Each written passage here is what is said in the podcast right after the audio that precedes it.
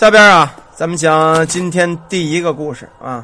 这个事儿啊，是这个小时候农村发生的一个啊，也是一个同学发生的事儿。我们这同学小时候啊，因为他爹妈工作忙，把他送到老家这个爷爷奶奶家了，都在农村啊。一直到他十五岁毕业，他才回的城市跟他父母一块过。那时候在村子边上啊，有这么条小河，全村这个小孩子呀，每到夏天都上这小河里泡澡去。在那阵呢，村里有个小孩子叫狗子，也跟这个我们这同学玩的不错。平时呢，带着一群孩子是追鸡撵狗，一到了晚上，在这河边玩的就欢了。可能也是夏天洗澡啊，洗的这个肚子凉了。这叫狗子这孩子呀，肚子疼啊，光着屁股就跑到岸上去了。他说找个背人地方呢，开始这个来个啊，来个大的。可到这个岸边啊，看了看，光秃秃的。也没有什么地儿可玩这个大手，就这么几棵小树苗子，也没有遮挡的地儿。哎，他一看旁边啊，在树苗子后头呢，有这么一个小土坡，这土坡能遮挡点啊。其实小孩就是多疑，你光着屁股都上来了，你还怕看呐？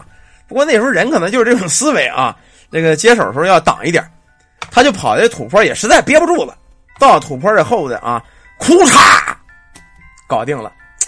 等他完事之后，我一想，坏了。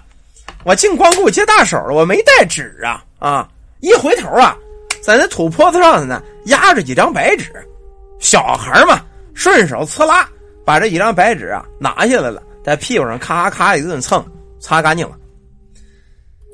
这会儿呢是过去了，等到了晚上吃饭会儿啊，这狗子就觉着屁股蛋子有点发麻，这他妈怎么回事？老拿手蒯，他也没当回事吃完饭呢就上床铺上睡觉去了。可是第二天他醒了呀，再上厕所方便的时候，就觉得不对劲了。怎么不对劲啊？明明这肚子啊憋的是五脊六兽叽里咕噜，可怎么也出不来。吓得这狗子呀也不敢吃饭了。你说到晚上吃饭前呢，他爸爸就看着他做的还挺好吃，弄的炖肉米饭，这家伙就吃了两口就不动了。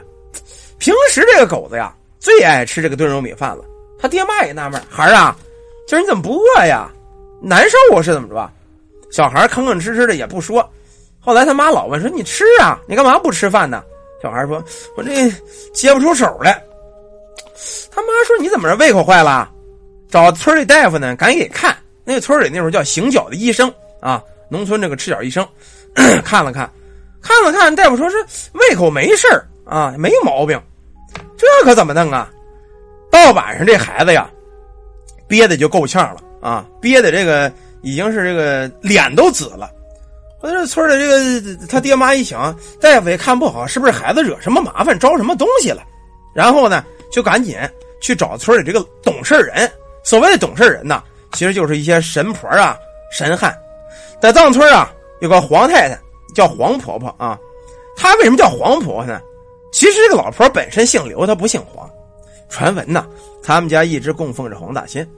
时间久了呢，都改名叫黄婆婆了，把她的本姓都忘了。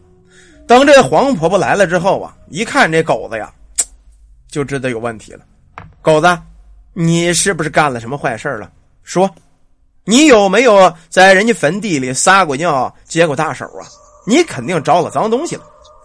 这会儿这一问呢，狗子也不敢瞒了啊，实在是瞒不住了，跟这个黄婆婆说：“ 我是。”我昨天这个呃洗澡去，在一个小土包上接了个手，这会儿啊，家里人呢把这小孩子裤子就给脱下来了，一脱裤子一看呢，全吓坏了。为什么呀？在这小孩的屁股后头有巴掌大的一个黑手印这个黑手印黑紫黑紫的，啊，到了这会儿啊，家人真知道了，这黄婆婆确实是有本事啊，看一眼就知道什么事了，然后赶紧问。说这个黄婆婆呀，这事怎么办呢？问这个狗子，你还干什么事了？狗子说，我就在那土包上拉泡屎，拿那白纸擦擦屁股啊。那个就我我还没干什么呀。这黄婆婆说呀，说他爹妈啊，赶紧吧，你这个呀，得罪了坟上这个人了啊。幸好你们家是个小孩子，人家就是教训教训你们孩子，赶紧带着孩子到坟头上上香磕，哎，上香磕头烧这个。金元元宝，啊，全烧完了，估计就没事了。神鬼这个东西啊，咱们可以不信，但是你们不可以不敬。等到第二天天刚刚亮，狗子他爹妈带着狗子到了坟头上啊，点了一大堆的烧纸，然后呢又上香又磕头又道歉。呃，这位过世的人家呀，我们家孩子不懂事啊，得罪你老人家。你看我把这个脏东西给你除了，是吧？这些钱呢就送给你到那边花。小孩子，你饶了他吧啊！这东西你说你不信吧，他也邪性。头天憋了一白天一晚上，这狗子就是连尿也尿不出来，接手也接不出来。等把这个纸烧完了，就看这圈烧纸，就跟他妈招了纸灰一样，呼，一股子就全飞起来了啊！羊的马全是。等这东西，老神婆说了，你看了吗？人家虽然生气啊，还是真收了你们钱了。你们孩子以后啊，可注意吧。放心，孩子没事了。刚说完这句话，孩子没事了。就看这狗子呀，提着裤子叽里咕噜就往前跑，跑了没有三步，又是一个很阳刚的声音，什么声音呢？哭嚓，搞定了。虽然这个整的裤子里啊挺恶心的啊，但是狗子心里这个舒爽，这个痛快啊，这个憋着啊，确实不是一个好事啊。后来村里这个老人呐，拿这件事去告诫小孩子们，鬼神这个东西啊，孩儿们呐。可以啊，不信，但是啊，不能不敬。遇事遇人留三分情面，遇鬼也要留上三分情面。你呀，会少惹很多麻烦的。